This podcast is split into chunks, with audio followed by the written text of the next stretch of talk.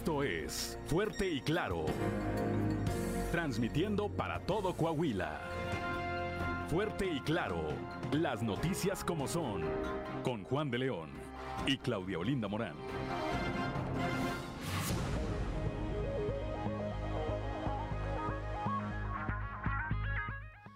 Buenos días, muy buenos días. Ya estamos en Fuerte y Claro, un espacio informativo de Grupo Región. Hoy es viernes 9 de diciembre de 2022 y hoy se celebra a quienes llevan por nombre Valeria. También es el Día Internacional contra la Corrupción, un delito que nos perjudica a todos y que por ello hay que conocer cómo hacerle frente como ciudadanos. Saludamos como todas las mañanas a quienes nos acompañan a través de nuestras diferentes frecuencias de Grupo Región en todo el territorio del estado, por región 91.3 Saltillo en la región sureste, por región 91.1 en la región centro carbonífera, desierto y cinco manantiales, por región 103.5 en la región Laguna de Coahuila y de Durango, por región 97.9 en la región norte de Coahuila y sur de Texas y más al norte aún, por región 91.5 en región Acuña, Jiménez y del Río, Texas. Un saludo también a quienes nos siguen a través de las redes sociales por todas las páginas de Facebook de Grupo Región. Ya se encuentra activada también nuestra línea de WhatsApp al 844 155 6915 844 155 6915 para recibir sus mensajes, sugerencias, comentarios, denuncias y cualquier comunicación que desee usted tener con nosotros. A esta hora de la mañana, 6 con 6 minutos, la temperatura en Saltillo es de 12 grados, en Monclova hay 16 grados, Piedras Negras 9, en Torreón hay 12 grados, en Arteaga hay 12 grados también, General Cepeda 9, Musquis 16 grados, San Juan de Sabinas 15, San Buenaventura 17 grados, Cuatro Ciénegas 17, Parras de la Fuente y Ramos Arispe 12 grados centígrados, pero si quiere conocer a detalle el pronóstico del tiempo para todas las regiones del estado, vamos con Angélica Acosta. El pronóstico del tiempo con Angélica Acosta. Amigos, amigas, ¿qué tal? ¿Cómo están? Muy buenos días. Feliz y maravilloso viernes, inicio de fin de semana. Vámonos con los detalles del clima. Para Saltillo el día de hoy se espera una máxima de 24 grados. Se reduce un poquito la temperatura. Eh, por la noche 12 grados centígrados. Durante el día mucho sol. Va a estar agradable. No tan cálido como estos días anteriores. Eh, y por la noche un cielo totalmente claro. Posibilidad de precipitación 0%. Ahí está para Saltillo. Nos vamos hasta Monclova. Máxima de 26 grados. Mínima de 12 durante el día. Vamos a tener periodo de nubes y sol, sin embargo se va a sentir cálido, va a estar agradable y por la noche un cielo totalmente claro. Posibilidad de precipitación 25%, ese es ahí para Monclova. En Torreón, Coahuila esperamos temperatura cálida, máxima de 29 grados, mínima de 12 durante el día, soleado, rico, cálido, agradable, por la noche un cielo totalmente claro y la posibilidad de precipitación 0%, ahí está para Torreón, Coahuila. En Piedras Negras, máxima de 23 grados, mínima de 7 durante el día, un cielo principalmente nublado. No va a estar tan cálido como estos días anteriores, pero tampoco va a estar haciendo tanto frío. Por la noche un cielo parcialmente nublado y bueno, la posibilidad de precipitación continúa. Ahí para Piedras Negras se incrementa más por la noche que durante el día, 40%. Perfecto. En Ciudad Acuña esperamos una máxima de 24 grados, mínima de 8. Durante el día, periodo de nubes y sol, va a estar rico, cálido, agradable. Por la noche un cielo bastante nublado, se va a sentir frío por la noche, toma tus precauciones.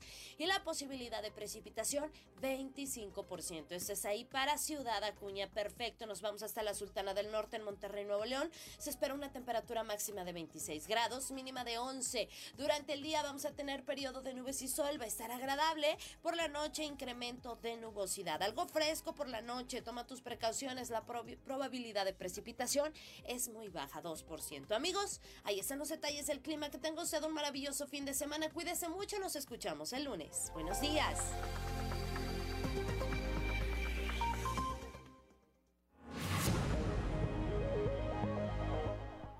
6 de la mañana con 9 minutos y es momento de escuchar el mensaje del sacerdote Josué García. Dios ama. Diócesis de Saltillo. Presbítero Josué García. Dios ama.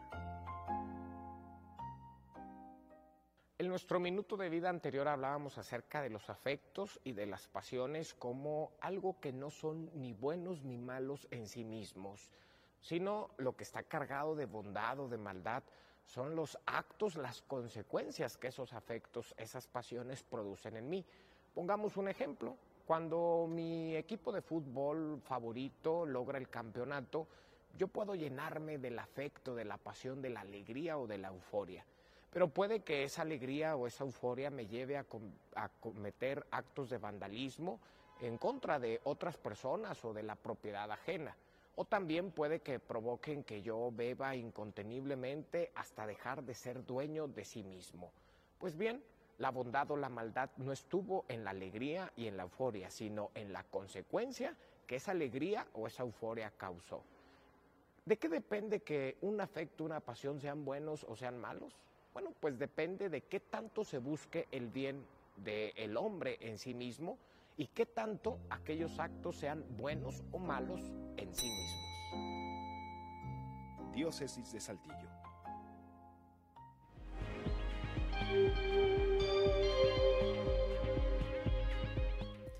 6 de la mañana con 11 minutos. Es momento de que usted nos sigue a través de la radio. Puede ir a nuestras redes sociales para compartirle este contenido, los videos más virales de Sucedió en.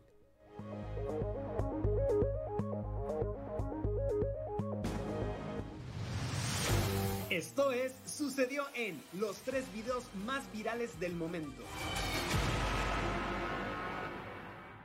Sucedió en Ciudad de México. Un ciclista harto de que personas a bordo de motocicletas e incluso automóviles invadan el carril exclusivo para ellos, decidió encarar a un repartidor de aplicación.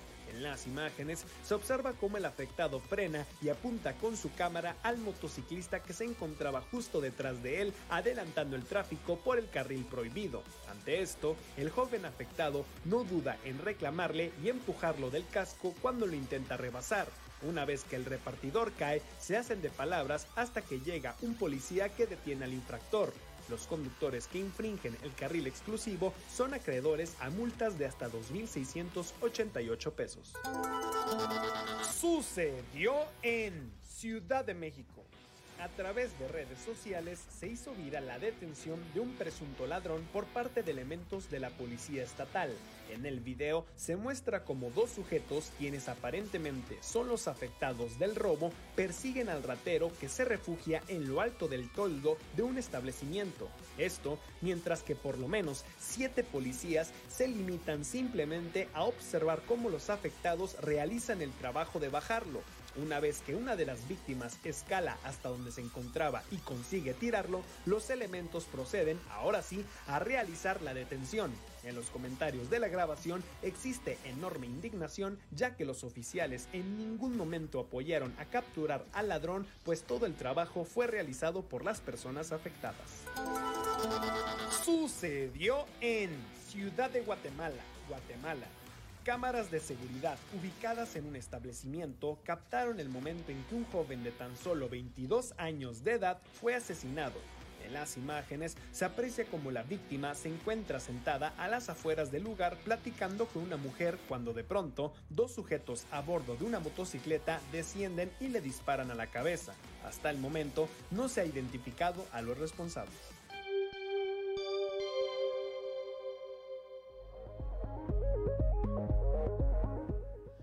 6 de la mañana con 14 minutos. Iniciamos con la información. El día de ayer, la presidenta del Comité Municipal del Organismo Nacional de Mujeres Priistas en Saltillo, Socorro Guevara, bueno, tomó protesta por un segundo periodo en este cargo. Ahí estuvo nuestro compañero Néstor González. Muy buenos días, Néstor. Sí, el PRI sigue con eh, toda esta reorganización eh, de sus estructuras y bueno, ayer tocó el turno a la Organización Nacional eh, de Mujeres Periodistas, el Organismo Nacional de Mujeres Periodistas aquí en Saltillo y eh, Socorro de Guevara eh, tomó protesta por un segundo periodo como presidenta de este organismo de mujeres periodistas que aglutina pues a una de las fuerzas del periodismo que son precisamente las mujeres. Ayer platicábamos con Socorro sobre este tema y nos comentaba que pues precisamente son las mujeres las que eh, eh, generan esta movilización dentro del PRI en los días de la jornada electoral. Y más allá de todo eso pues es, es necesario pues que se reestructure se reafirme la presencia de las mujeres en la vida política y en la vida social de eh, Coahuila. Vamos a escuchar lo que nos dijo Socorro Guevara que ayer asumió como presidenta eh, municipal del OMPRI las mujeres históricamente participamos activamente en todos los procesos del partido y si es cierto, desde casa somos nosotras quienes estamos siempre impulsando la participación de la familia, somos nosotras quienes de algún modo llevamos la batuta sobre lo que se hace primordialmente el día de la elección, que siempre lo que queremos es ir y votar para ya después poder hacer lo que el resto de la familia quiera. Entonces creo que es bien importante, desde promover la participación de otras mujeres, desde apoyar, difundir y dar a conocer la plataforma de nuestro partido, ayudar a construirla. 6 de la mañana con 6 de la mañana con 16 minutos. Así es, Néstor. Habla de algo muy interesante que es la participación histórica y activa de las mujeres dentro del Partido Revolucionario Institucional. Así es, eh, hay que recordar que eh, más del 50% del padrón electoral eh, de Coahuila son mujeres y eh, precisamente pues es esta la, la, la fuerza de movilización del PRI que ha tenido históricamente aquí en Coahuila también eh, se declaraba lista eh, Socorro Guevara junto con todas las mujeres turistas para enfrentar el próximo proceso electoral, los dos eh, procesos electorales que ya tiene Coahuila en puerta, uno es local, uno es para la elección de diputados y, y gobernador el próximo año y otro es para eh, en el 2024 pues a nivel nacional la sucesión presidencial. Vamos a escuchar lo que dijo Socorro Guevara frente a bueno pues representantes de los sectores del PRI, incluido el alcalde eh, José María Fraustro Siller como primer priista de Saltillo. Aquí tienen en este grupo de mujeres poderosas, sensibles, comprometidas y muy trabajadoras, dispuestas a seguir, a seguir haciendo lo que sabemos hacer por las mujeres de nuestro partido y de nuestra ciudad. Estamos listas para enfrentar y trabajar en la Ruta 23 Estamos listas para cumplir nuestros objetivos y todas y cada una de las mujeres representadas en el Comité Municipal de Ompli Saltillo estamos listas para ganar. ¡Que vivan las mujeres!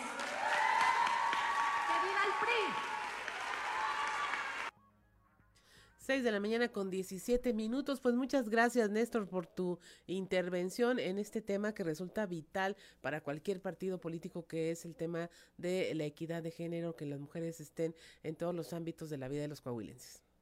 Así es, eh, Claudia. Y bueno, pues el PRI sigue, sigue preparando toda, todas sus estructuras eh, y sigue trabajando con ellos, ¿no? Así es. Gracias, Néstor. Que tengas un excelente fin de semana. Gracias, igualmente. Buenos días.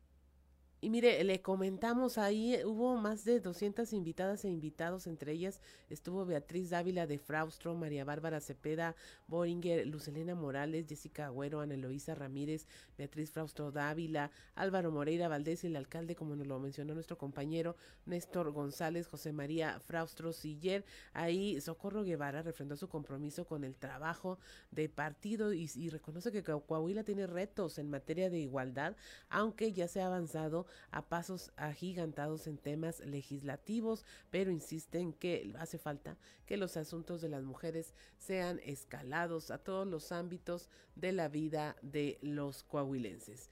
Son las 6 de la mañana con 19 minutos y vamos rápidamente con nuestro compañero Raúl Rocha, pues, que ayer manejó esta información de cómo la federación presionó e intimidó a los diputados de Coahuila para que votaran a favor de la reforma electoral. Muy buenos días, Rocha, Raúl Rocha. Hola, ¿qué tal, Claudia? Buen día. Sí, platicamos con el diputado federal del PRI, José Antonio Gutiérrez Jardón, y después de haber estado en esa ardua votación que se dio hace un par de días y que terminó por ahí de las 4 de la mañana de ese día esa votación, eh, nos reveló, bueno, pues de que fue bastante complicado todo el asunto, no solamente ese día, sino desde antes. Hablando de esta eh, iniciativa de reforma electoral que envió el presidente de la República, y que el partido en el poder pretendía pasar sin ninguna modificación. El PRI eh, dijo que desde el primer eh, momento que la conocieron decían que no iba, iba no iba a pasar, ni iban a votar a favor de ella si no había una discusión antes, si no había propuestas diferentes.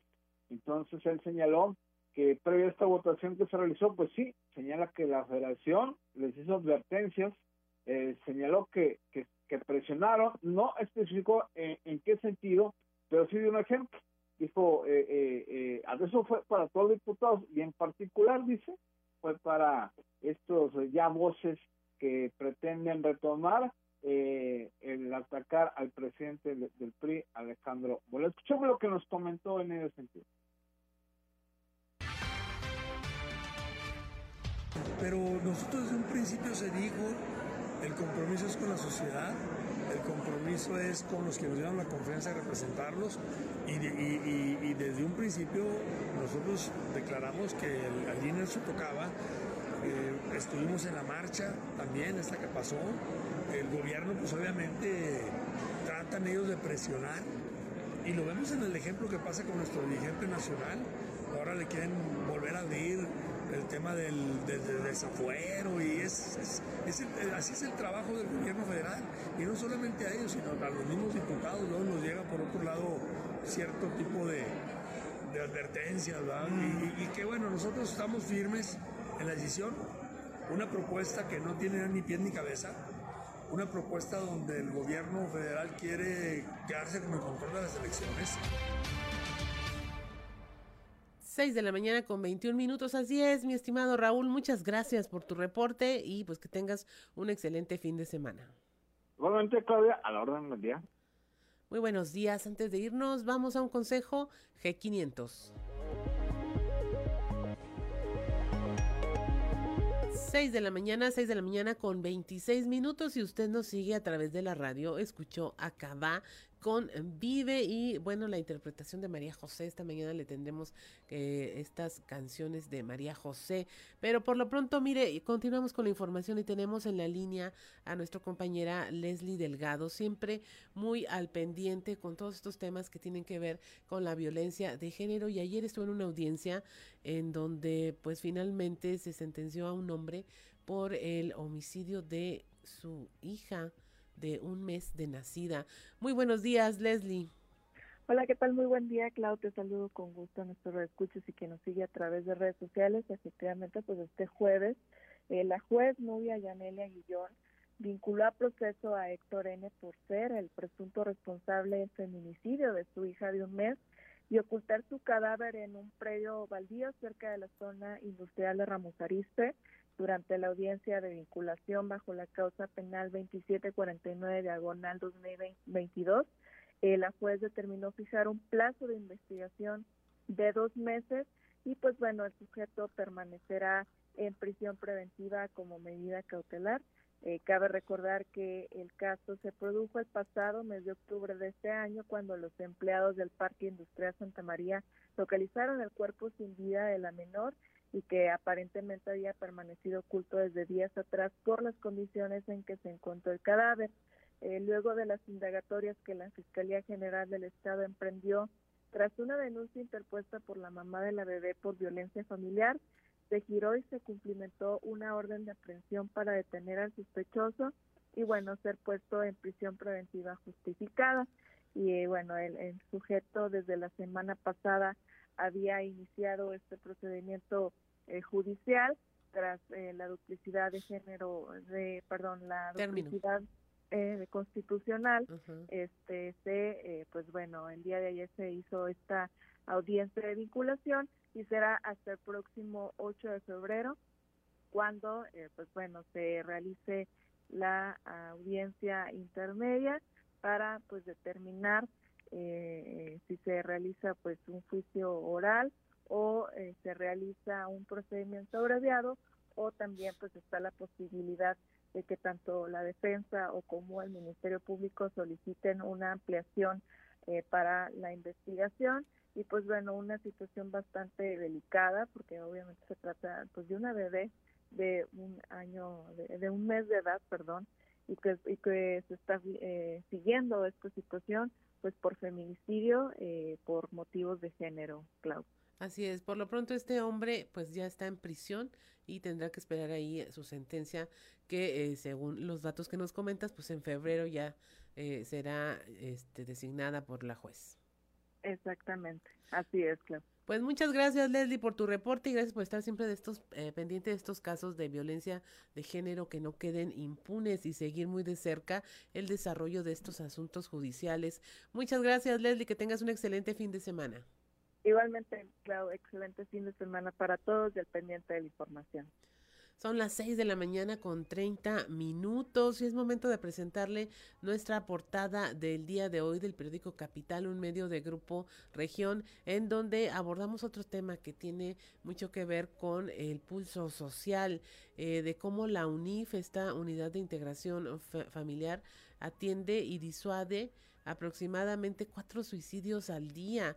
Eh, la unidad de este, Patricia Moreno, la titular de esta área, dice que la UNIFA tiene de tres a cuatro intentos de suicidio diariamente y esto, eh, bueno, están a la espera de que no haya un incremento debido a la temporada navideña y pidió encarecidamente a todos los ciudadanos estar al pendiente de cualquier signo de alerta. Le hablamos también de cómo las mujeres son fuerza en el PRI, esto al tomar protesta por segundo periodo como presidenta del Comité Municipal del Organismo Nacional de Mujeres Priistas en Saltillo, el OMPRI.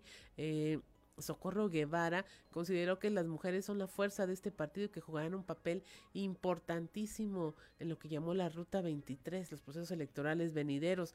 Fortalecen la seguridad. El gobernador Miguel Riquelme y Chema Fraustro, alcalde de Saltillo, entregaron patrullas y estuvieron presentes en la graduación de 68 cadetes de la Academia de la Policía Municipal. Ahí, bueno, se habló de que hubo una inversión de más de 10 millones de pesos. El gobernador felicitó a los nuevos integrantes de la policía y recordó cómo se han ido profesionalizando los elementos de la entidad en todas las áreas. Le hablamos también de cómo, eh, de acuerdo con información de la actividad económica del INEGI, Coahuila ocupa el cuarto lugar en la generación del Producto Interno Bruto del sector industrial en todo el país, además de que presentó un crecimiento superior a la media nacional.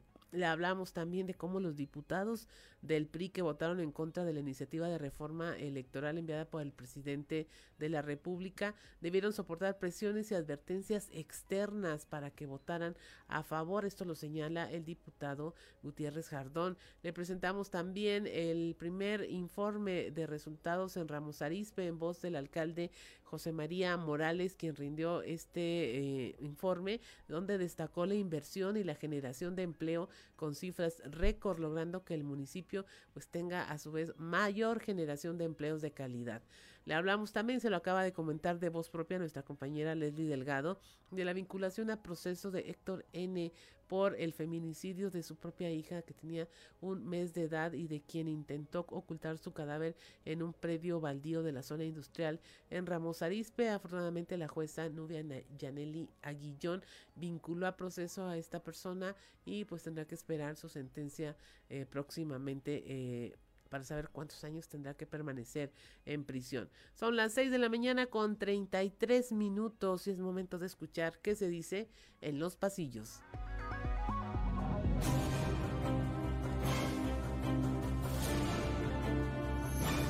Y en el cartón de hoy, ¡qué nervios! Que nos muestra Luis Fernando Salazar, quien está gritando, ¡me robaron otra vez! ¡me robaron otra vez! Y luego nos dice, Ay, qué nervios, ya estoy practicando para el lunes que den el resultado de la encuesta. Es cuestión de horas para que el Instituto Electoral de Coahuila emita las medidas cautelares que le ordenó el Tribunal Electoral del Estado y entonces aquellos que siguen promocionando su imagen se verán obligados a retirar espectaculares y todo tipo de propaganda. Hasta anoche, el IEC de Rodrigo Paredes esperaba la notificación oficial del Tribunal Electoral para dictar dichas medidas cautelares y retirar 29 espectaculares de los morenistas Ricardo Mejía Verdeja y 11 de Luis Fernando. Ahora sí viene lo chido.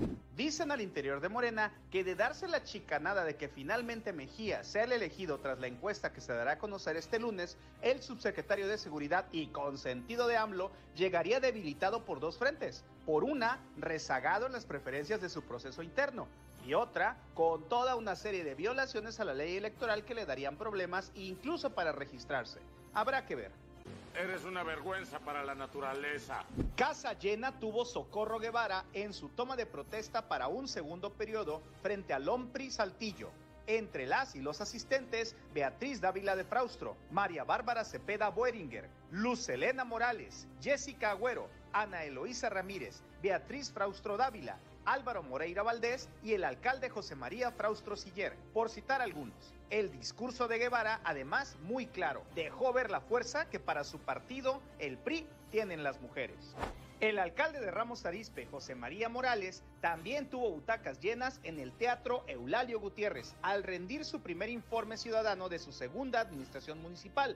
Chema fue reconocido con aplausos por el trabajo que desempeñó en este año tras exponer su informe a donde acudió el alcalde de Saltillo, José María Fraustro Siller, y Enrique Martínez y Morales, en representación del gobernador Miguel Ángel Riquelme Solís, además de funcionarios estatales, municipales, empresarios y colonos.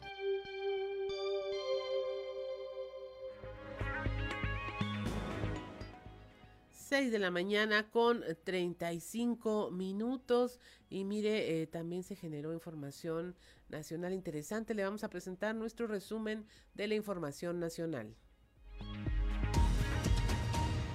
Suma Durango 1.800 casos sospechosos de meningitis. Estos eh, subieron a esta cantidad incluyendo 26 niños a quienes en su mayoría se les realizaron también cirugías ortopédicas y aún continúa la revisión de los expedientes de otras personas a quienes se les practicó alguna operación con el procedimiento de anestesia raquimedular en los hospitales del Parque San Carlos, Santé y de, allá en Durango, los cuales ya se encuentran clausurados. Ya se tiene localizado a los menores que podrían padecer esta enfermedad. Incluso se han informado a los padres para que los lleven a hacerse la prueba correspondiente, pero estos no han dado su autorización. Muchos de los pacientes sospechosos viven en municipios del interior del estado y tienen dificultad para viajar a la capital de forma inmediata. Otros ya no quieren tratarse o aseguran que acudirán a sanatorios privados de otras entidades.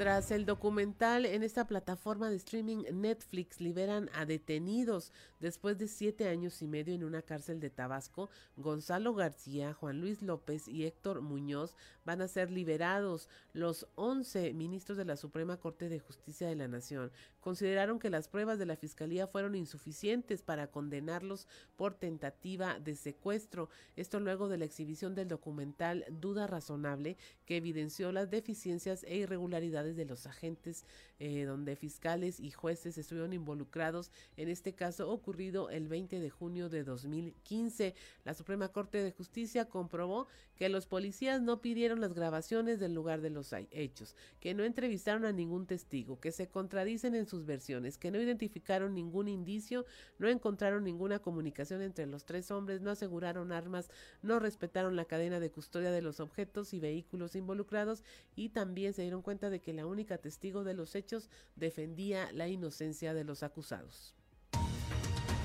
En el Estado de México, el Partido Revolucionario Institucional va a elegir a su candidato o candidata a la gubernatura mexiquense a través del método de convención de delegados. Los partidos con registro en el Estado están obligados a que durante el mes de diciembre emitan sus convocatorias para el proceso interno de selección de candidatos, pues la fecha que fijó la autoridad electoral para realizar las precampañas arrancan del 14 de enero al 12 de febrero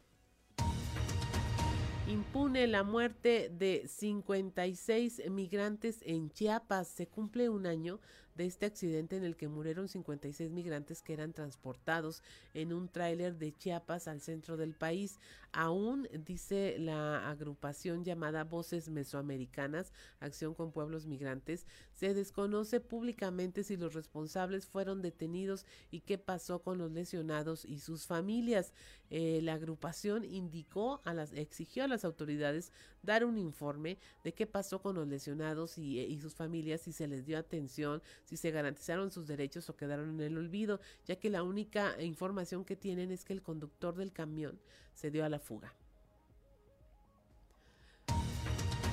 Se cruza la ola COVID con la de influenza estacional. El pico de contagios de influenza se está sumando a la sexta ola de COVID-19 que ya afecta a gran parte del territorio nacional. En este mes, de, reporta la Secretaría de Salud, los casos de influenza superaron el número total de casos que se registró durante todo el 2021. Las personas más afectadas son las que tienen entre 20 y 35 años, que es un sector que no está contemplado dentro del esquema público de vacunación contra la influenza estacional.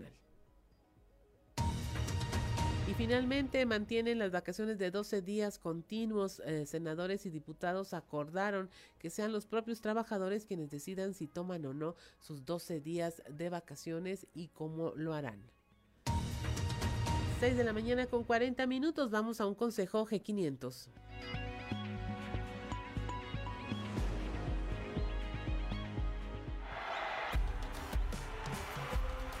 Afición está llegando a la estación G500. Saben que llenar el tanque es vital para llegar a Qatar 2022. Cuando se trata de fútbol lo damos todo. G500, la gasolina oficial de la Selección Nacional de México. 6 de la mañana con 40 minutos, estamos en Fuerte y Claro, regresamos.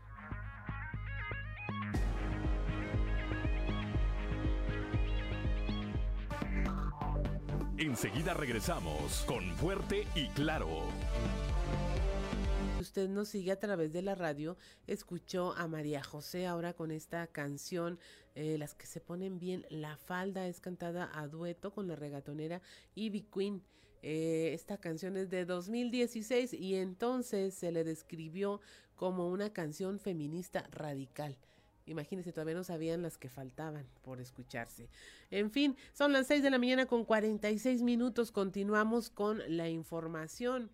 Alcanzó Coahuila el cuarto lugar en el Producto Interno Bruto en el sector industrial, esto a nivel nacional, de acuerdo con información de la actividad económica del INEGI.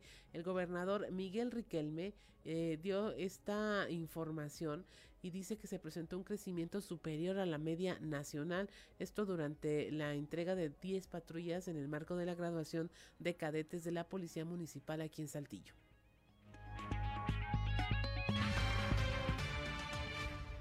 Ayer salieron los datos del INEGI. Ya estamos en el cuarto lugar del PIB con actividad, del PIB con, actividad industrial. Somos el cuarto estado que más aporta en el PIB industrial, únicamente por abajo de Nuevo León, Edomex y Jalisco. Y, y bueno, Coahuila también ayer salió en los datos del INEGI, creció al 5.9% cuando el país creció al 4.6% después de la pandemia. Y en el PIB global aportamos, eh, estamos en el octavo, en el octavo lugar.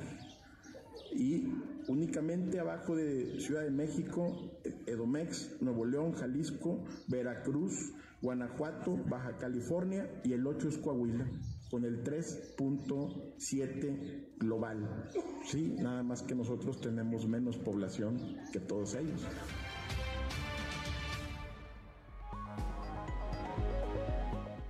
6 de la mañana con 48 minutos. Ayer el alcalde de Ramos Arizpe, José María Morales, rindió su primer informe de gobierno, esto en su segunda administración. Ahí destacó la inversión y la generación de empleo con cifras récord.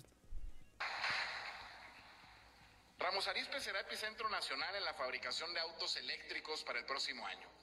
Esto nos generará nuevas oportunidades, detonará nuestra economía y consolidará nuestra vocación industrial. En este 2022, en conjunto con nuestro gobernador, hemos anunciado el arribo de 14 nuevas empresas, que en su totalidad representan una inversión de 804 millones de dólares y proyectan la generación de 6.050 empleos directos, destacando la llegada de LG Magna, POSCO y ABC Technologies. La confianza que brinda Coahuila y Ramos Arizpe a los inversionistas cristaliza con la expansión de cuatro empresas ya establecidas que ampliarán nuestra planta productiva, invirtiendo 96.5 millones de dólares y generando 1.221 empleos directos más, destacando aquí a empresas como Martin Rea y Sanjua.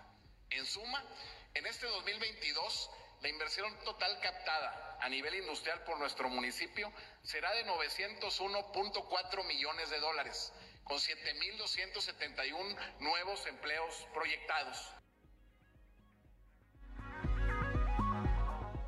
6 de la mañana con 49 minutos. La UNIF, esta unidad de integración familiar del municipio, está atendiendo de 3 a 4 intentos de suicidio diariamente y conteniéndolos. La titular de esta área, Patricia Moreno, dijo que esperan que no haya un incremento por la temporada navideña y llamó a estar alerta a cualquier signo de depresión.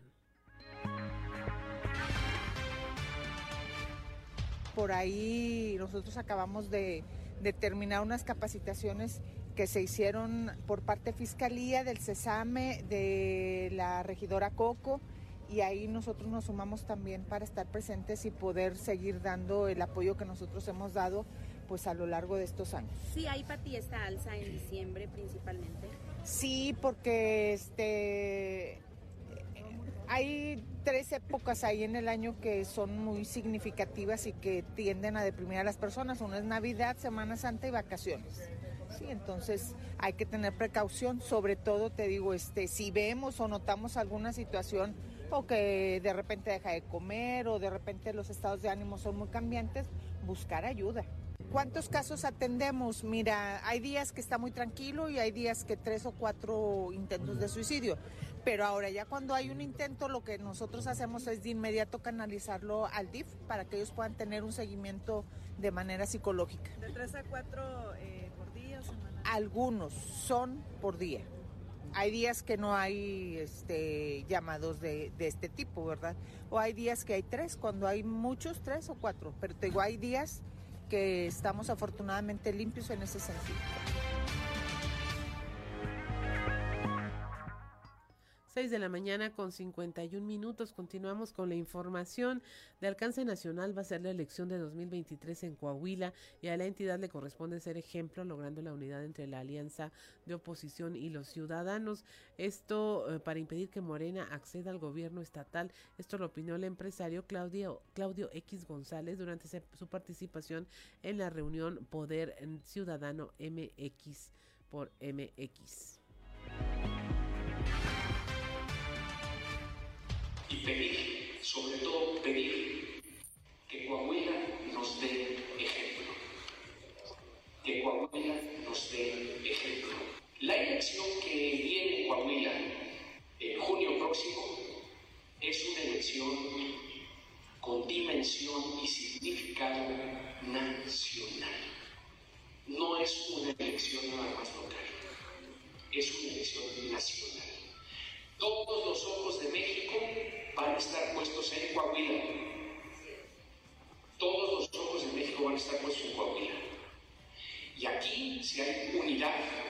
Si hay organización y activación ciudadana, si hay buena propuesta, si sale el voto, se puede ganar. Se puede ganar. Es más, se debe ganar. Por todo lo que he dicho, se debe ganar. Y ahí es donde nos ponen ejemplo. Ustedes, Estado de México, nos tienen que echar a andar a todas las y los mexicanos. Ustedes no permitiendo que llegue Morena a Coahuila y nosotros echando a Morena en el 24 del Poder Federal. Eso es lo que tiene que suceder para salvar a Coahuila y para salvar a México.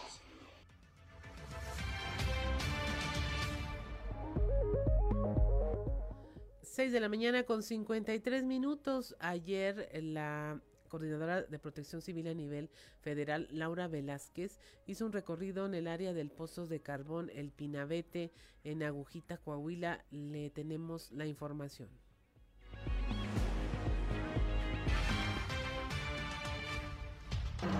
Lo que mucho que pasó en este caso es de que quienes estaban excavando esta, esta mina, nadie estaba enterado de ello.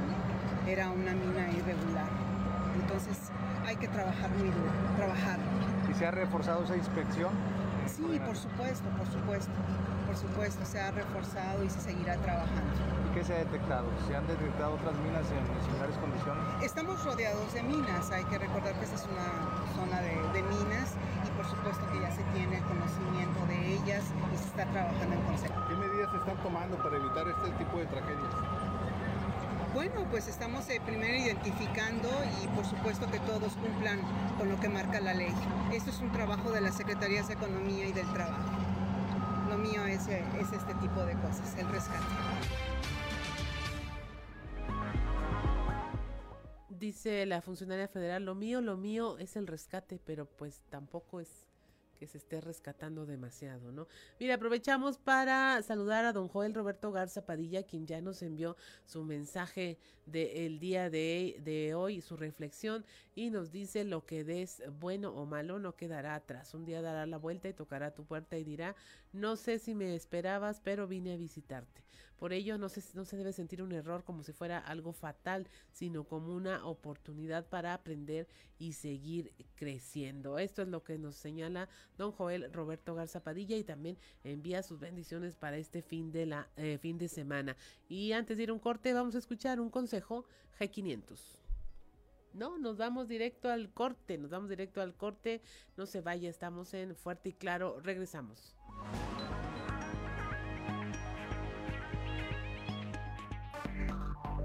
escuchó a María José con Lo que tenías conmigo. Y bueno, es momento de irnos para escuchar El extraordinario mundo del vino. El extraordinario mundo del vino por Alejandro Cavazos. Soy Alejandro Cavazos y soy sommelier. Y estoy nuevamente con ustedes para rentarnos en este maravilloso mundo del vino. Es fecha de las tradicionales posadas y te han pedido llevar un vino. Pero, ¿qué tipo de vino llevar? Te doy unos consejos. Si es para aperitivo, un vino blanco o rosado. Para plato principal, puedes elegir un vino tinto. Para postres o pasteles, llevar un vino dulce es una gran idea, o bien un espumoso. Cuando vayas a hacer la compra, recuerda que un vino barato no es sinónimo de vino malo. Hay que romper esos paradigmas en el mundo del vino se arraigan ideas que muchas veces son solamente prejuicios que no tienen fundamento alguno.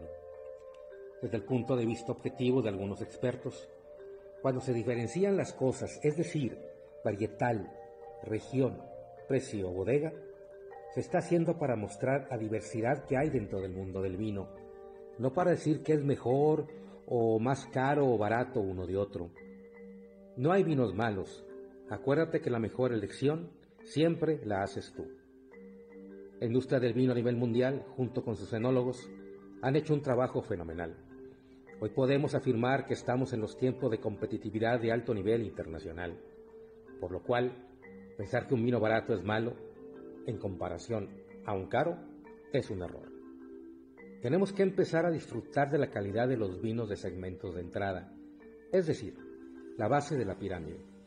Algunos son de los mejores que se han probado en el mundo, elaborados en países considerados con alto nivel de calidad como Francia, España e Italia. O bien vinos de América y por supuesto nuestros exquisitos vinos mexicanos. Pero, ¿qué hace caro un vino? Hay tres elementos principales que influyen en el precio del vino, la edad, la madera y el terreno. La edad permite que el vino desarrolle sabores más profundos y complejos. La madera, claro, de la barrica le da ciertas notas específicas y el terreno o terrain, que ya hemos hablado de ello, le otorga la personalidad. Básicamente, esto determina cuánto costará. Todo depende del proceso de elaboración y añejamiento, ya que no puedes esperar que un vino de un año cueste lo mismo que uno de más años o décadas. Estas diferencias suelen ser perceptibles solo para paladares más entrenados, que podrán detectar las sutilezas en cada una de las variedades que prueben. Por lo general, las bodegas buscan elaborar vinos con las mejores características, que tengan personalidad y que estén impregnados de la imagen de la propia bodega. Revisa la información de la etiqueta. Aunque no sepamos mucho, allí encontraremos información como el tipo de uva, la añada, si es denominación de origen o país, el nombre de la bodega, grados de alcohol y hasta sugerencias de maridaje, etc. La graduación del nivel de alcohol te puede ayudar a elegirlo. Vino de cuerpo ligero, 6 a 8 grados, vinos blancos o rosados. Vino de cuerpo mediano, entre 12 a 14 grados, vinos tintos. y vino de cuerpo intenso más de 14 grados, vinos dulces. Espero estos consejos te ayuden a elegir una buena opción. Sígueme en redes sociales como Cava la Casa del Sommelier y salud. Hasta la próxima.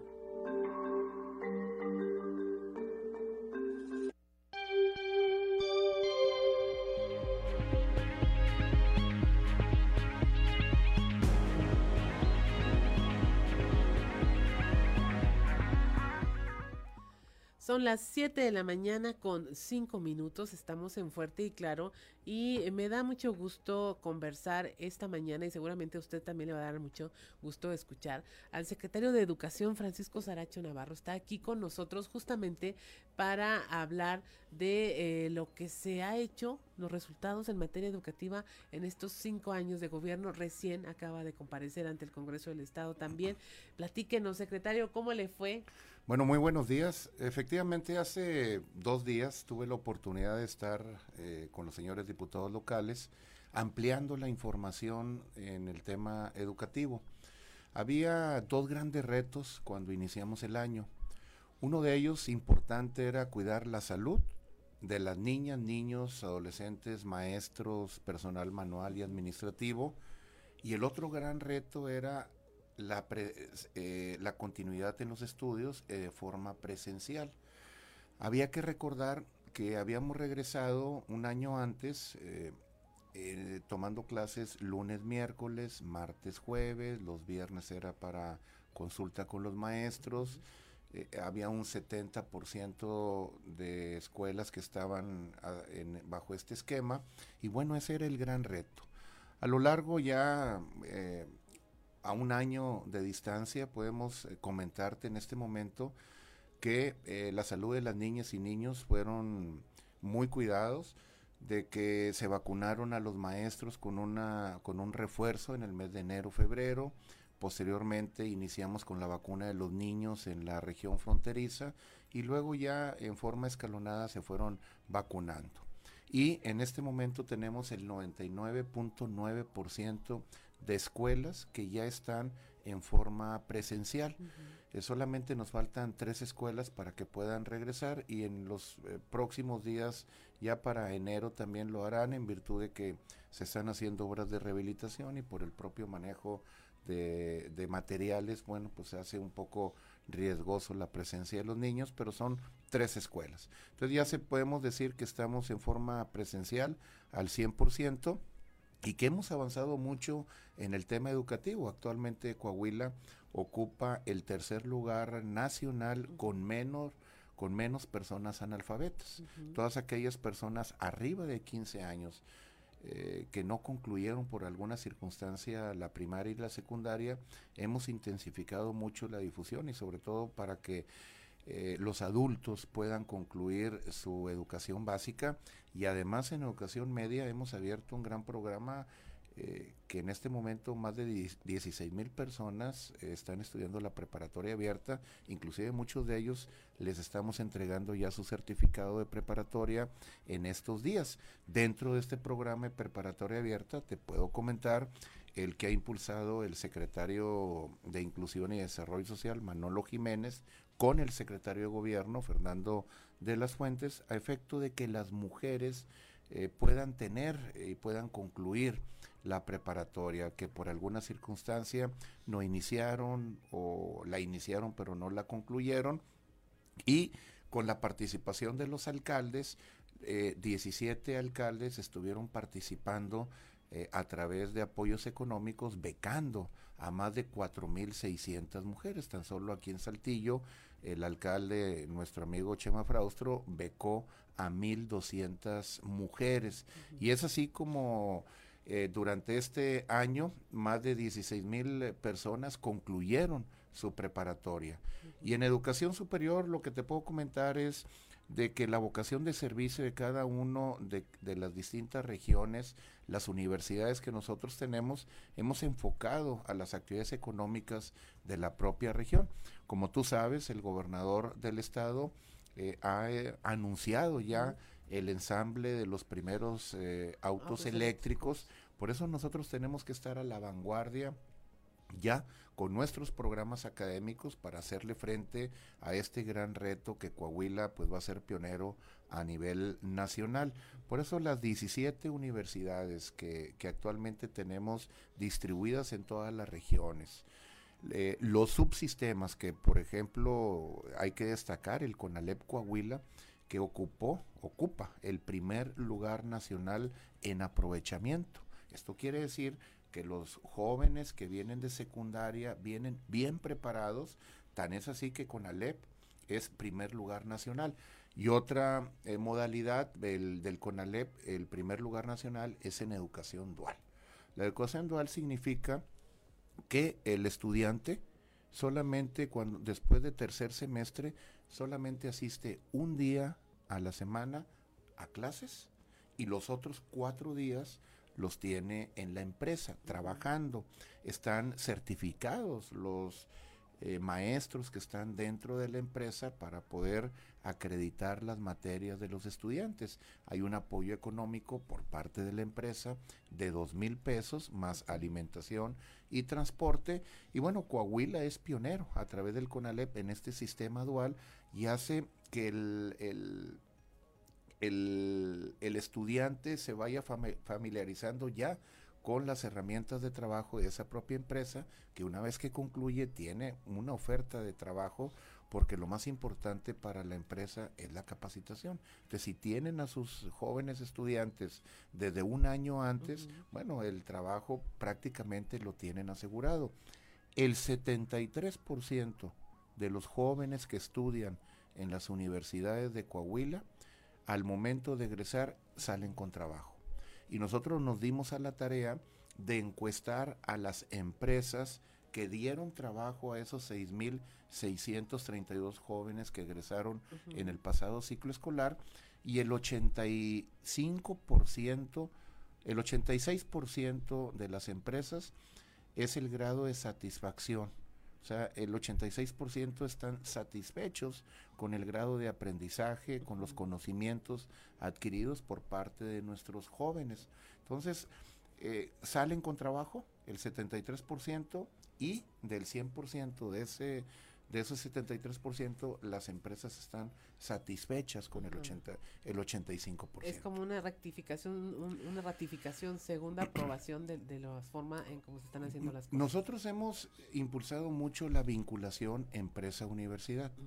Solamente existía en la región sureste, era muy fuerte la vinculación empresa-universidad. Cuando me dan, me confieren esta responsabilidad, empezamos a crear los consejos de vinculación de la región norte, laguna, centro, carbonífera, donde sentamos a los empresarios, a los rectores de las o directores de las universidades y hay un vínculo entre ambos con el apoyo de la Secretaría de Economía y la Secretaría del Trabajo y en estos eh, consejos de vinculación vamos sabiendo, eh, se van analizando el grado de aprendizaje que tienen los alumnos, los programas, las carreras, las oportunidades de trabajo, la oferta educativa que debe prevalecer en la región. Entonces tenemos regiones totalmente distintas, la región norte, eh, las necesidades de esta región son muy distintas a la región carbonífera o a la región sureste. Por eso los consejos de vinculación se me hace que han sido uno de los eh, mayores logros que hemos tenido para la propia seguridad de los eh, jóvenes que egresan y que bueno, pues ya tienen prácticamente eh, seguro una oportunidad de trabajo y con la instalación de cada semana donde el gobernador anuncia nuevas inversiones, apertura de nuevas empresas, instalaciones en todas las regiones del estado, nosotros tenemos que estar a la vanguardia con los programas académicos para poder ofertar lo que la demanda laboral necesita o la economía del propio estado de Coahuila necesita, nosotros tenemos que estar a la vanguardia en lo educativo. Y ahí se generan compromisos para ambas partes y yo creo que eso es lo que está funcionando, ¿no? No se queda en el aire, sino que realmente hay compromisos entre empresarios y las universidades para lograr esta vinculación. Secretario, es inevitable en el tema educativo, temperaturas, que se modificó por ahí los criterios para que asistan o no a las escuelas de manera presencial. ¿Qué es lo que están anticipando para esta temporada? Bueno, lo que pasa es de que con la temporada invernal y con la entrada con el cuidado que tenemos que tener con el COVID, porque no ha concluido. Es cierto, estamos vacunados, los niños, las niñas, los maestros, los adultos, todos, la, en su gran mayoría, estamos vacunados, pero la pandemia no ha concluido. Sigue latente la eh, eh, COVID-19, viene la está la influenza y además las, las eh, enfermedades propias de esta temporada. Algún resfriado, algún dolor de garganta, bueno, pensamos que es COVID, que es influenza. Entonces hay una, con, una mezcla entre estas tres que podemos llamar que es la tormenta perfecta en cuestiones de enfermedades. Y por eso, bueno, pues no queremos arriesgar la salud de las niñas y los niños. Primero, seguimos recomendándole el uso del cubrebocas dentro del aula. Es una recomendación que prácticamente en su gran mayoría, para no decirte el 100%, las niñas y los niños lo siguen usando. Hay una gran cultura con los niños de usar el cubrebocas dentro del aula. Dentro de preescolares, cero grados. Primaria y secundaria, menos uno. Anteriormente era menos dos, bajamos un grado a menos uno, antes era menos uno en preescolar, ahora es cero grados. Son cero grados preescolar, menos uno en primaria. Y el, personal docente, administrativo y manual se presentan a la escuela. Para ellos no, no es de que les exime esta responsabilidad. Ellos acuden a la escuela, los niños o jóvenes que entran a clases, bueno, se desarrolla normalmente, pero bueno, eh, la justificación de la falta es en, bajo esas temperaturas y es el criterio del, del padre de familia. El padre de familia es nuestro principal aliado. Él al momento de salir de su casa está viendo la temperatura del niño, el comportamiento del niño, sabrá si no lo manda o no, dependiendo la si tiene algún síntoma. Entonces, pues es el, el, papá, el padre de familia es el principal aliado, el maestro ha tenido ya una gran, tiene una gran habilidad para poder detectar el comportamiento del niño, si tiene alguna enfermedad o algo socioemocional que le pudiera tener y tenemos un sistema de alerta temprana donde inmediatamente a través de un sistema detectamos algún niño que pudiera tener alguna situación especial y bueno, se le atiende inmediatamente. Creo que el acompañamiento del padre de familia es importante, las maestras y maestros pues han sido grandes aliados para caminar juntos y tomar decisiones de manera eh, conjunta para poder avanzar en el tema educativo en Coahuila. Nos preguntan, secretario, que si imperan los mismos criterios para las escuelas privadas o particulares. Sí, definitivamente, pues es el mismo criterio que nosotros eh, damos eh, en los lineamientos en todo el, en todo el sistema educativo. Y otra, otra decisión que tomamos era de que a partir del tercer grado, la escala de calificación ya es de 5 a 10. De preescolar a primaria es un pase automático, primero y segundo de primaria la escala es de 6 a 10. Pero ya pasando a tercero es de 5 de a 10. Yo te quiero comentar que una acción importante que nosotros hicimos era los niños que salen de preescolar y que van a primero de primaria, el 98.5% de los niños, para no decirte la totalidad, entran a, a, primaria. Los que van de secundaria a preparatoria es el 98%, pero los que van de sexto de primaria a primero de secundaria es el 95%.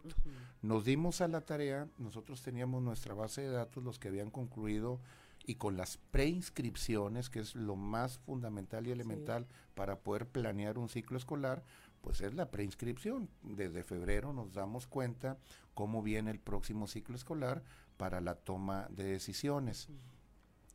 Nosotros empezamos a buscar a los niños que concluyeron sexto de primaria y que no entraron a primero de secundaria.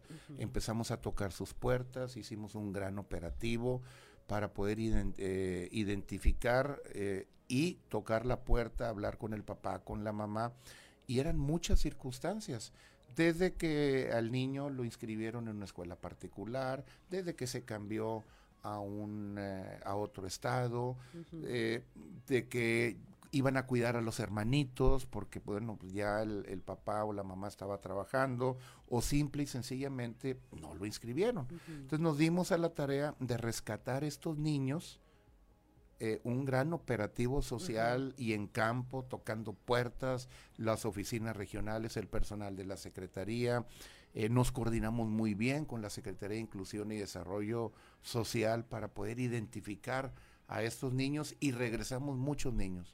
Muchos niños eh, se les dio todas las facilidades para eh, poder eh, inscribirse, incorporarse, se les dio una atención especial, se regularizaron en sus clases en las semanas previas que no habían acudido. Entonces también fue un gran logro el rescate de las niñas y niños para que pudieran continuar su educación secundaria. Así es. Eh, tras la pandemia se hablaba de que iba a haber impactos fortísimos en el tema educativo, pero vemos que se han ido solventando. Secretario, algo con lo que le gustaría terminar esta conversación el día de hoy para nuestra audiencia. Bueno, el gran compromiso que se tiene con la educación, elevar la calidad educativa, fortalecer mucho el área de matemáticas y español, sobre todo en tercero de primaria, en sexto de primaria, en, tercero de secundaria, que nuestros niños eh, y jóvenes están bien preparados y sobre todo los programas que hemos implementado para poder fortalecer pues determinadas asignaturas.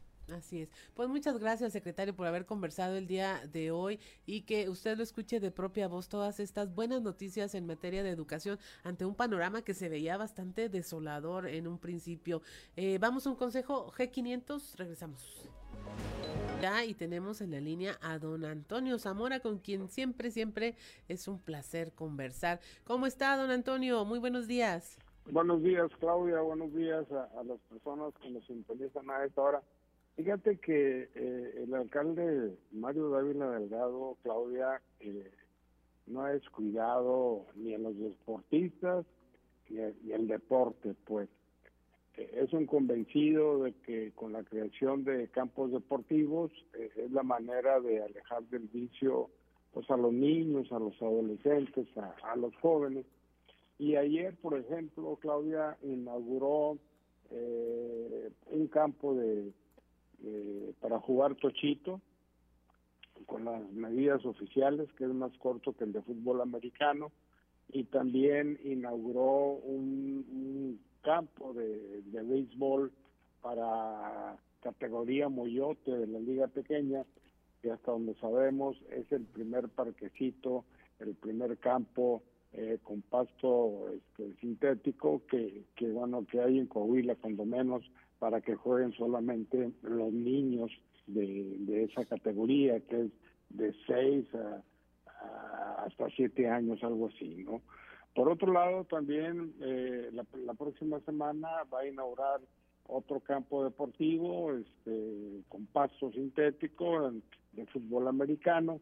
Y la semana pasada, Claudia, este, inició la, la, oyó el banderazo de inicio para construir eh, un campo de, de béisbol de así también con las mismas características en una colonia popular, en la colonia 21 de marzo, y, pues bueno, esto significa pues que, que, el doctor le está poniendo muchas ganas por ahí al tema del deporte. Por cierto, ayer la doctora Leticia Carrillo Acevedo, presidenta honoraria del DIF Monclova, esposa del presidente municipal, recibió la investidura del grado de doctora honoris causa de parte de la asociación claustro doctoral. O sea que tenemos una, una nueva doctora, ella es doctora, médica pues, y, y pues ahora va a ser una doctora honoris causa, Claudia.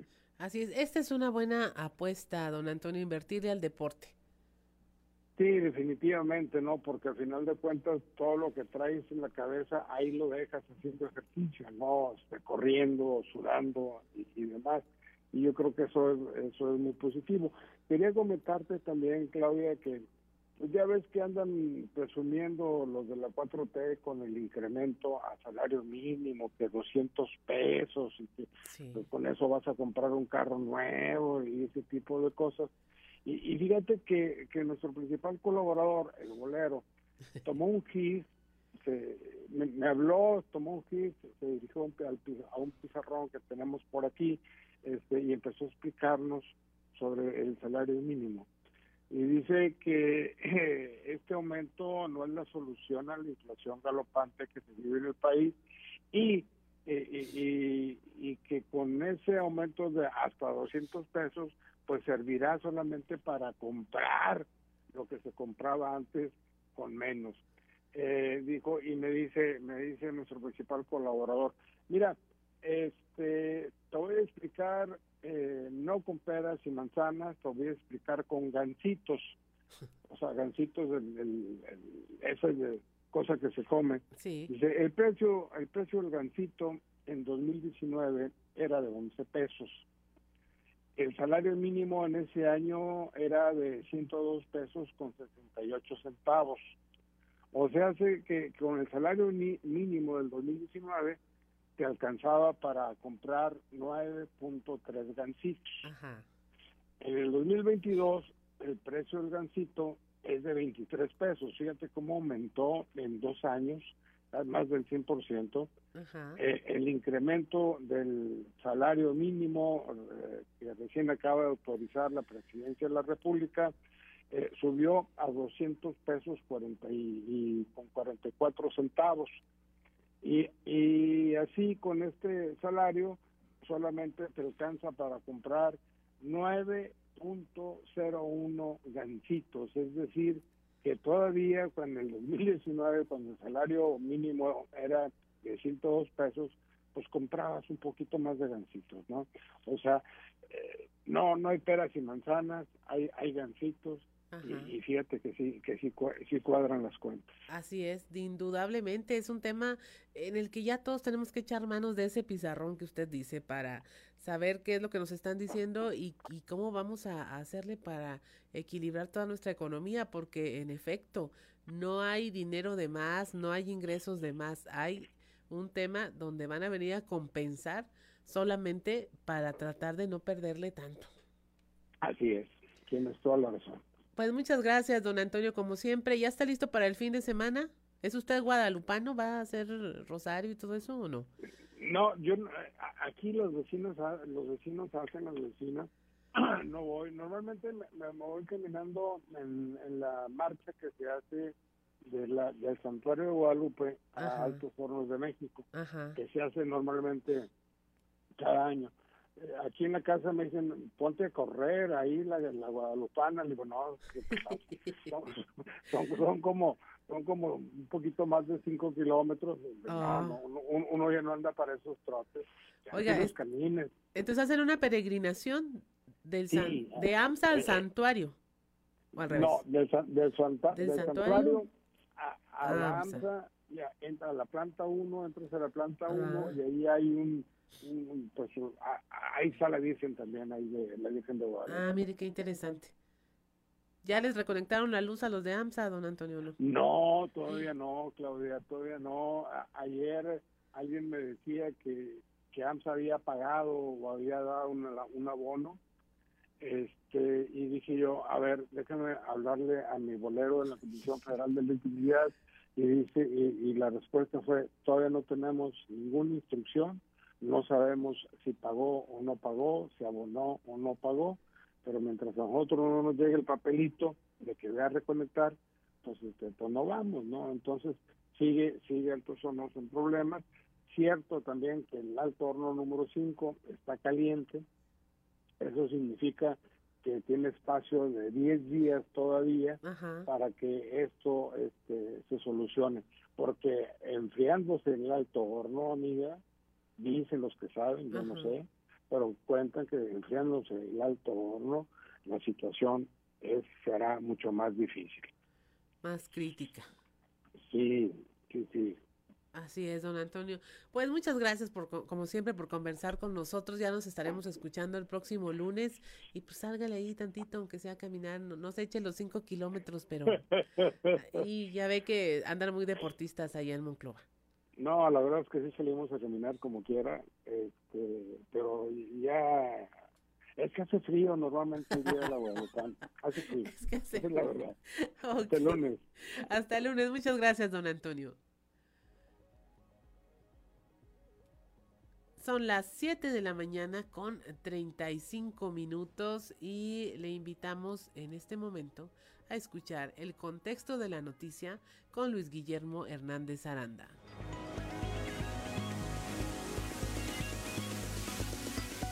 El contexto de la noticia con Luis Guillermo Hernández Aranda.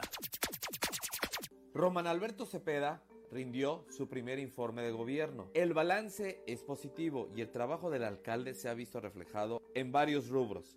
Entre ellos vale la pena destacar la seguridad y la llegada de nuevas inversiones.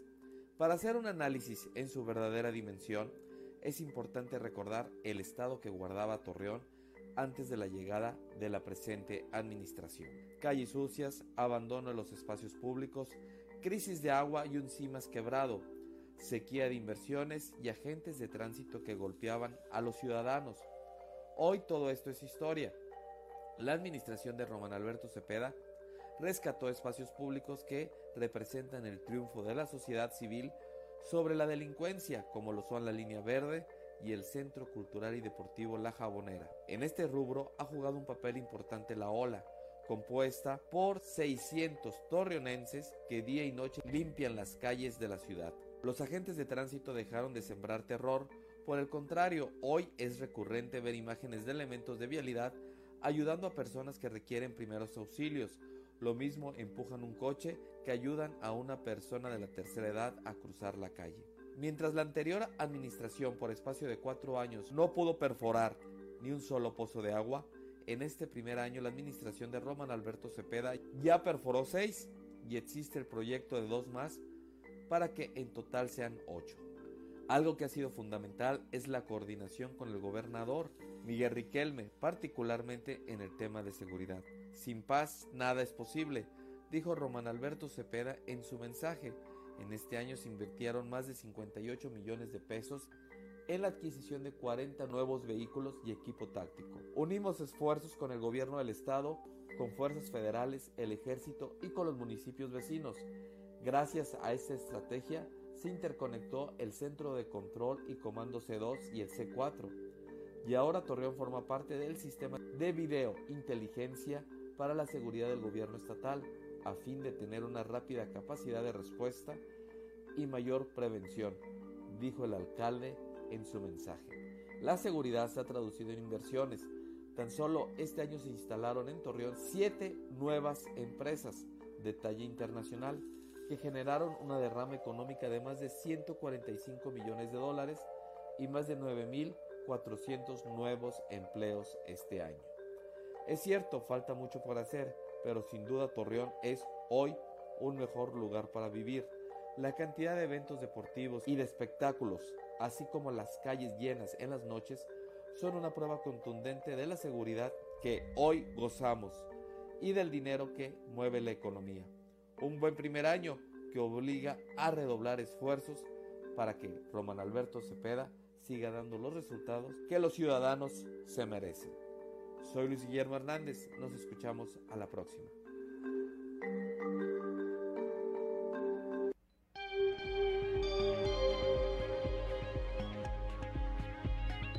Siete de la mañana con 39 minutos, vamos a un consejo G500.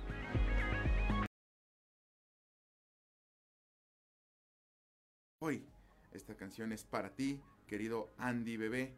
Te mando un abrazo en donde quiera que estés. En tu mañanera, ¿verdad? Me imagino. En tu show de todas las mañanas. Hoy te dedico esta canción.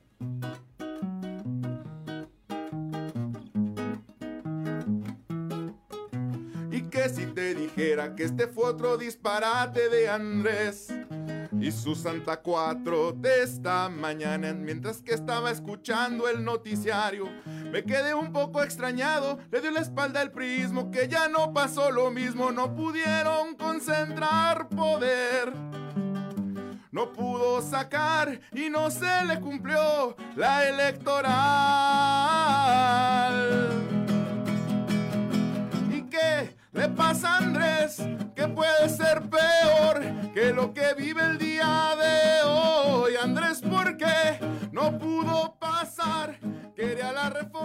electoral. ¿Y qué, y qué, y qué, y qué?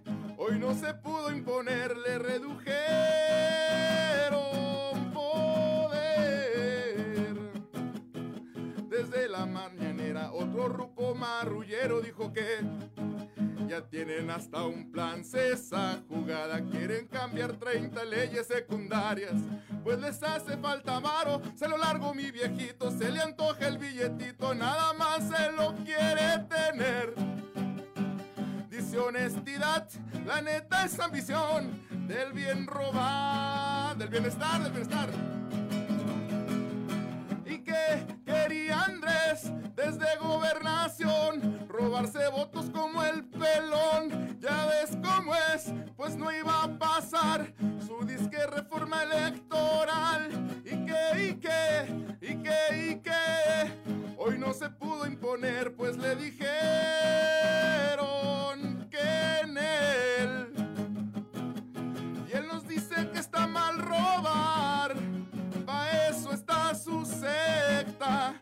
Jamás nos va a engañar. Es la mera mata, la del bien, la de bienestar. Andrés le gusta que se linquen al Señor, se porta como un predicador. Andrés, Andrés, que es que no es dictador y contra el INE ya se ensañó. Andrés, Andrés, se me hace que a punto de enloquecer por querer todo el poder.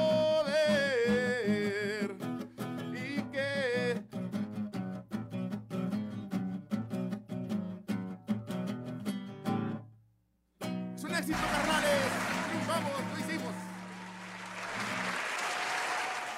El público enloquece. el Enloqueció, graderío está vuelto loco. Las señoras se están apretando los brasieres para la cabina. Gracias, gracias, banda. 7 de la mañana con 50 minutos antes de que enloquezca Osiris García. A ver, los planes B no precisamente tienen que ser mejores. No, no, no. Pero sí son una. Pero este ya es plan C, o sea- Esto ya es como si. Hay una lógica entre tener plan A y plan B. Sí. Como las dos caras de un disco, ¿no? Sí, sí, sí. Ajá. Sí, no, este es, lado, este es lado C, Claudia Linda. Ya no existían los lados C en los Ajá. cassettes, en los discos. Este sí, me salió Don, Don Adán Augusto, eh, que es la viva encarnación de el, ¿cómo se llama? De Darth Vader, del Palpatine, Ajá. así de la maldad eh, y de la y de la este, marrullería. Neta, no sé por qué me da tan mala vibra este señor. Ajá. Diciendo, no, ya tenemos hasta un plan C. Si es necesario, lo vamos a reformar todas y cada una de las leyes secundarias, porque eso sí lo pueden hacer directamente, eh, sin la necesidad de cambiar, pues como querían hacerlo la Ajá, Constitución. la constitucional. En- y cambiar eh, 253 leyes para poder lograr el, el fin, que al final de, cuentas es pues, reducirle 3.500 millones de pesos al Instituto Nacional Electoral. Así los puedes adornar con un este pastelito de los que estaban hablando ahorita, don Antonio Zamora. Ya eh, no va a ser necesario batallarle mucho. Ya van a andar con hambre, Carolina. Y uno le puede comprar un Cristo burrito a cualquier consejero del INE y con eso se va a ir pando para pues, algunos botillos por ahí, ¿no? No, está, está muy mal eso, Osiris García. El, el tema del INE eh, lo hemos hablado aquí y ha sido un ir y venir constante con él porque pues también cuestionábamos la marcha a favor, Sí, a en favor del contra. INE. Y después y ahora resulta que ya no es ni a favor ni en contra, sino todo lo contrario. Sí, como dijo el chavo el 8. Ajá. No, es una cuestión eh, de, de una guerra de poder. Eh, acá pues, sí, sí es medio eh, esperanzador de alguna manera ver que, la, que las cámaras hacen su contrapeso eh, en ese tipo de cosas. Y cuando las cosas, eh, digo, el ejemplo es el PRI, que en determinado momento para la reforma eh, de la Guardia Nacional, pues votaron a, a- a favor de la iniciativa del presidente, porque consideraron, creo, pensar, no quiero pensar, Alito, que estaba muy asustado de que lo fueran a apresar, consideraron que era lo suficientemente buena para el país como para sancionarla Ahí a sí favor. darle a favor, ajá. Y en esta ocasión, pues parece que eh, la lucidez también viene a la mente de, las- de, los, de los legisladores y les dicen, eh, ¿sabes qué? No, esta reforma definitivamente no, no es saludable para el país. Dijo un compa mío que le mando un saludo, Hugo, Hugo Palma. Dijo, es que ganan mucho dinero, sí, los consejeros del Le dije, ganan poco para el dinero que hay en el país. Es que no somos un país pobre, querido ciudadano. Y aquí, hay, como están concentrados los poderes eh, fácticos en algunos pocos. No es cierto que eso ya cambió, o sea, mentira. siendo igual, Supuestamente sí. para eso había llegado la cuarta, no es cierto. Está concentrado en algunos poderes. Muy fácil eh, sobornar a un consejero del INE para la gente de los poderes fácticos. Eh, le digo, se me hace que ganan poco, carnal. Que no somos un país pobre, somos, no sé, tal vez la onceava o doceava economía mundial, muchachos. No somos pobres. De 300 países o de 350 países, somos el lugar 11 o 12. ¿eh? Lana sí hay. La, la bronca está en la repartición. Así es. Pero creo que es saludable el hecho de que hay un contrapeso en la Cámara, en la Cámara, en este caso de diputados, y que, eh, bueno, a pesar de todo, pues el gobierno va a tratar de hacer lo, lo que pueda para, para, para intentar implementar su reforma. Tienen derecho. Esto sí es legal y, y, mm, tienen el derecho porque están legitimados con votos, ¿verdad? Es la, la- lo que quiso la mayoría. Y- Avaladas por el INE. Sí, avaladas por el INE, el que quieren destruir, bueno, no destruir, al menos modificarlo suficientemente como para meterle Un mano, INE a modo, un INE a modo es lo que quiere. Uñas mañosas. Así es. Mire, ya son las 7 de la mañana con 54 minutos. No nos queda más que agradecer que nos haya acompañado no solo en este espacio el día de hoy, sino estas dos semanas, ¿verdad, Jonathan Estrada? Hoy se gradúa Jonathan Estrada como productor de Fuerte y Claro. Ya el lunes va a tener a usted a Ricardo Guzmán con sus secciones que ya conoce y estaremos aquí eh, platicando y escuchándonos. eh, en todos estos temas que son de interés. A Bien nombre. jugado, Jonathan. ¿Cómo? Bien jugado, Jonathan. Bien jugado, Jonathan. Sí, está celebrando con una taza de café. Sí. Café. Pero te vamos a banquear ahora. Ah, yo qué, no te creas, no, yo tengo nada que ver en esto. Sí. Don Ricardo también está festejando. galletas. Por lo menos unas galletas. Así es. A nombre de Ricardo López en los controles de Jonathan Estrada, de Ociel Reyes y Cristian Rodríguez. Y a nombre del titular de este espacio informativo, Juan de León, le damos las gracias a Osiris García, Claudia. Linda Morán, por habernos acompañado. Esto fue Fuerte y Claro.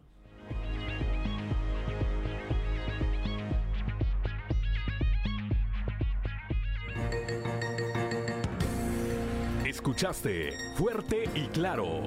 Las noticias como son. Transmitiendo para todo Coahuila.